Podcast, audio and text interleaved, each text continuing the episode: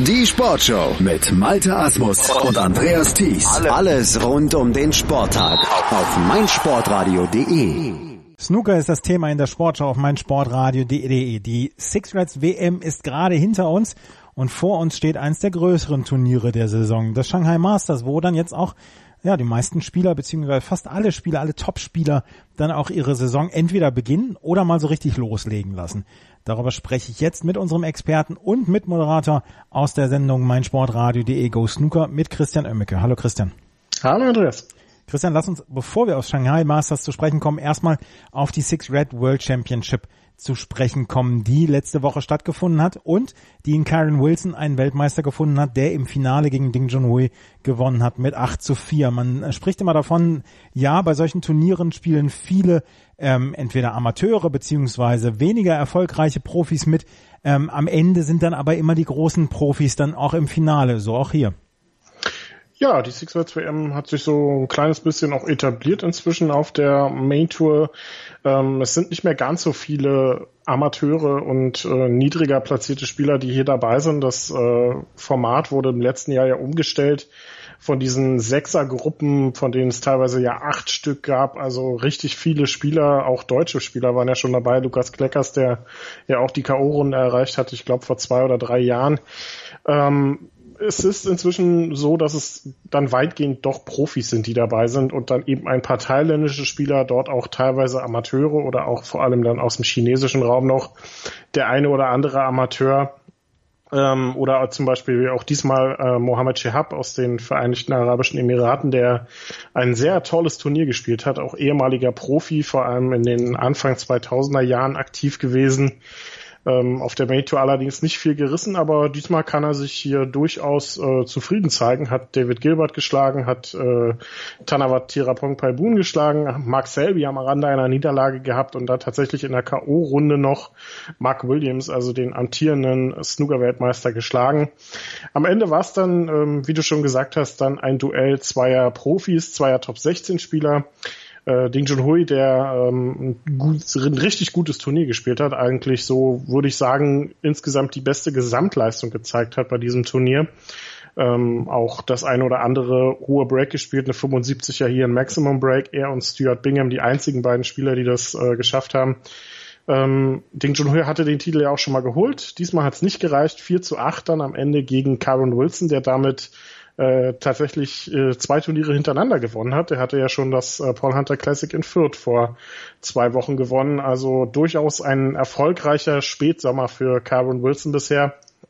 Ja, so viel äh, kann man jetzt übers äh, Turnier an sich ja nicht berichten. Es gibt ja kein, keine Centuries hier oder sowas, über die man jetzt großartig reden kann. Es war ein gutes Turnier. Cameron Wilson am Ende sicherlich auch der verdiente Sieger und ja, das war die Six Words WM in Thailand, bei der man wieder ein bisschen Probleme hatte, an Ergebnisse zu kommen, weil die ja ein anderes Scoring-System nutzen. Nicht das von World Snooker, aber das ist jetzt eher ein Problem für die Snooker-Ergebnisdienste und nicht für die Spieler. Aber lass uns noch mal gerade auf Mohamed Shahab zu sprechen kommen. Amateur und der ist hier bis ins Viertelfinale vorgestoßen. Das ist ja eine Riesenleistung für jemanden, der vorher dann nur auf Amateurturnieren zugegen war. Und wie gesagt, du hast es gesagt, Mark Williams dann auch besiegt hat. Äh, ja, klar, äh, richtig starkes Turnier von äh, Mohamed Shahab. Das war so auch nicht zu erwarten, ist hier sicherlich als äh, einer der wenigen ähm, niedriger platzierten beziehungsweise Amateurspieler überhaupt äh, in die K.O.-Runde gekommen.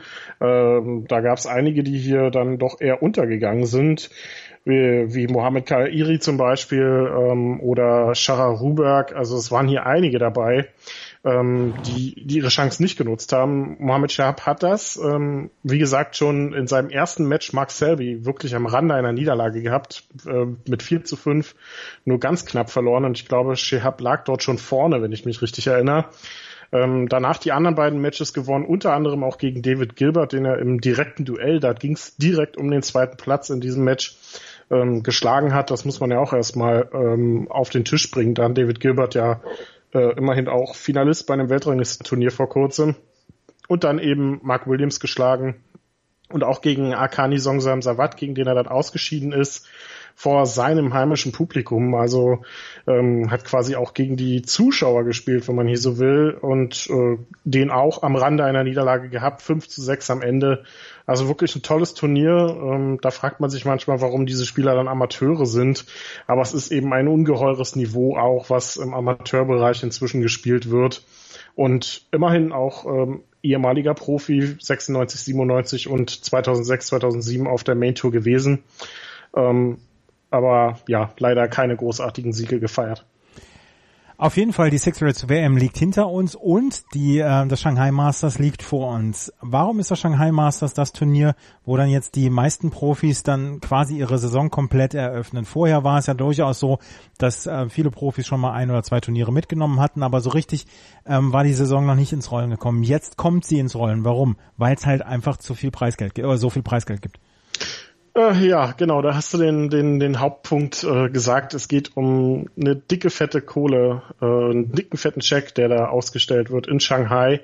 Ähm, leider, leider kein Weltranglistenturnier mehr. Das Shanghai Masters war ja eins, eins der wenigen Turniere in China, wo man wirklich sagen konnte, hier war das Publikum auch ähm, gut noch mit vertreten und richtig gut mit dabei.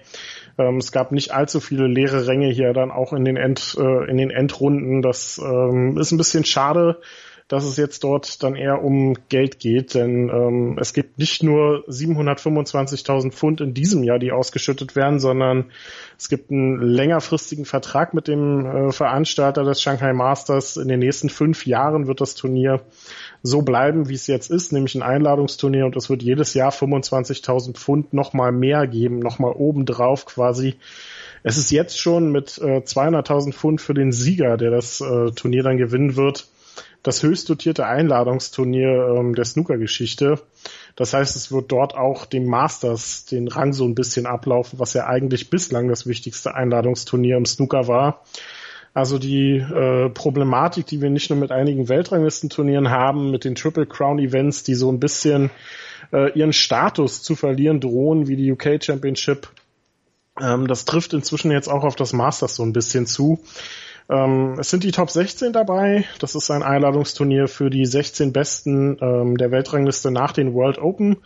Und ähm, ja, dazu kommen acht chinesische Spieler und zwar vier außer äh, aus der Profiriege, also die dann außerhalb der Top 16 die vier bestplatzierten Chinesen sind und dann eben noch vier Amateure. Das sind in diesem Fall ähm, die zwei Sieger der äh, chinesischen Amateurmeisterschaften, die jetzt am Wochenende waren. Also nicht die zwei Sieger, sondern der Sieger und der Finalist. Das sind Pu King Song und ähm, Gu Hua und eben noch zwei aus der äh, Amateurrangliste in China. Die beiden führenden dort, das sind Fan Zhengyi und äh, Xiang Bingyu, die schon auch aus den Wildcard-Runden ähm, der diversen chinesischen Ranglistenturniere bekannt sind.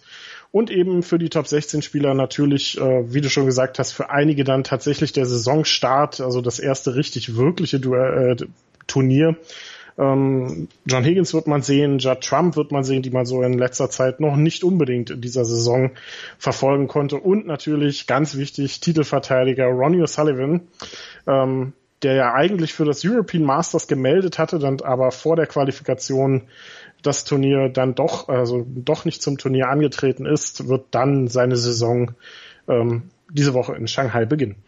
Ronnie O'Sullivan, wann spielt Ronnie? Das ist ähm, ein, eine sehr schöne Frage dann immer auf Twitter, die regelmäßig gespielt wird. Ronnie O'Sullivan hat in der ersten Runde freilos, ja? Genau, die äh, acht Bestplatzierten äh, in der Weltrangliste haben in der ersten Runde frei. Ähm, es treffen die Top, aus den Top 16 quasi die Plätze 9 bis 16 auf diese acht Chinesen, also auf vier Profis und auf vier Amateure ähm, interessante Duelle, die sich dort schon in der ersten Runde ergeben. Karen Wilson gegen Liang Wenbo, Mark Allen gegen Xiao Gudong. Also das sind ja durchaus Partien, die äh, Potenzial für einen Kracher bieten. Und die Top 8 der Weltrangliste, also Ronnie O'Sullivan, Sean Murphy, Judd Trump, John Higgins, Mark Selby, Ding Junhui, Barry Hawkins und Mark Williams, die werden dann in der zweiten Runde eingreifen und können dann auf die Sieger dieser acht Begegnungen treffen. Also auch dort könnten schon in der zweiten Runde sehr, sehr tolle Matches anstehen. Ronnie O'Sullivan zum Beispiel würde vermutlich auf Neil Robertson treffen. Ähm, Mark Selby gegen Luca Bressel, äh, Mark Williams gegen Anthony McGill, das wären richtig gute Matches, die einen da erwarten können. Aber so ist es eben bei den großen dotierten Einladungsturnieren in China. Ähm, ich hoffe, dass es nicht noch mehr werden, die noch mehr Turniere werden, die in diese Richtung gehen. Klar, man kann viel Geld damit machen. Klar, man holt sich die Profis ran. Aber ähm, es ist schade. Wir haben inzwischen sehr viele Events für die Topspieler. Und da sollte man dann einfach lieber ein bisschen drüber nachdenken, ob man dann vielleicht nicht andere Turniere aufwertet, die vom Aussterben bedroht sind, wie zum Beispiel das Paul Hunter Classic. Wir wissen nicht, ob es eventuell das letzte Mal war. Und dann gibt's eben zwei Wochen später ein Turnier, wo die Top 16 der Welt da sind und ähm, ja, gleich mal das hundertfache äh, der Turniersumme, äh, so der Siegersumme vom Paul Hunter Classic hier als Siegercheck bekommen. Aber es stehen ja auch Sponsoren dahinter, von daher kann man das ja nicht immer zu 100 Prozent miteinander vergleichen. Hm, natürlich nicht. Ich will auch gar nicht äh, jetzt äh, China vergleichen mit, äh, mit Fürth. Das ist äh, eine ganz andere äh, Geschichte. In China gibt es ganz andere Möglichkeiten, einfach auch äh, diese, diesen Sportmarkt zu erschließen. Das ist ja nicht nur im Snooker-Bereich so, das ist auch in anderen Sportarten so. Und deutsche Firmen sind eben schwer als äh, Sponsoren zu gewinnen für äh, Snooker-Events. Das, man weiß noch nicht so warum, vermutlich, weil Snooker, machen wir uns nichts vor, auch immer noch ein Nischensport ist. Ein Randsport, ähm, das ist halt einfach so, auch wenn der Sport gewachsen ist. Und ähm, das German Masters hat ja zum Beispiel auch sehr, sehr selten einen deutschen Sponsor.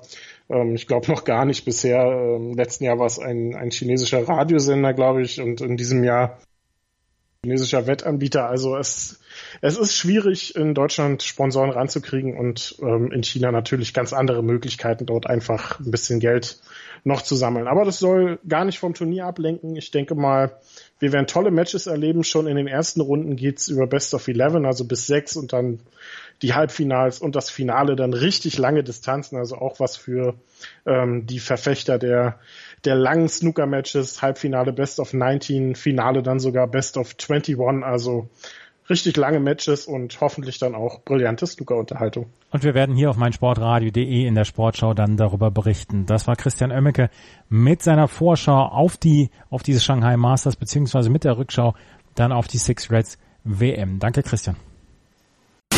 Sei dein eigener Programmchef. Mit unserer neuen meinsportradio.de App wählst du jetzt zwischen allen Livestreams und Podcasts. Einfach, immer, überall. Hol dir unsere neue App für iOS und Android und bewerte sie jetzt bei Google Play und im App Store von iTunes.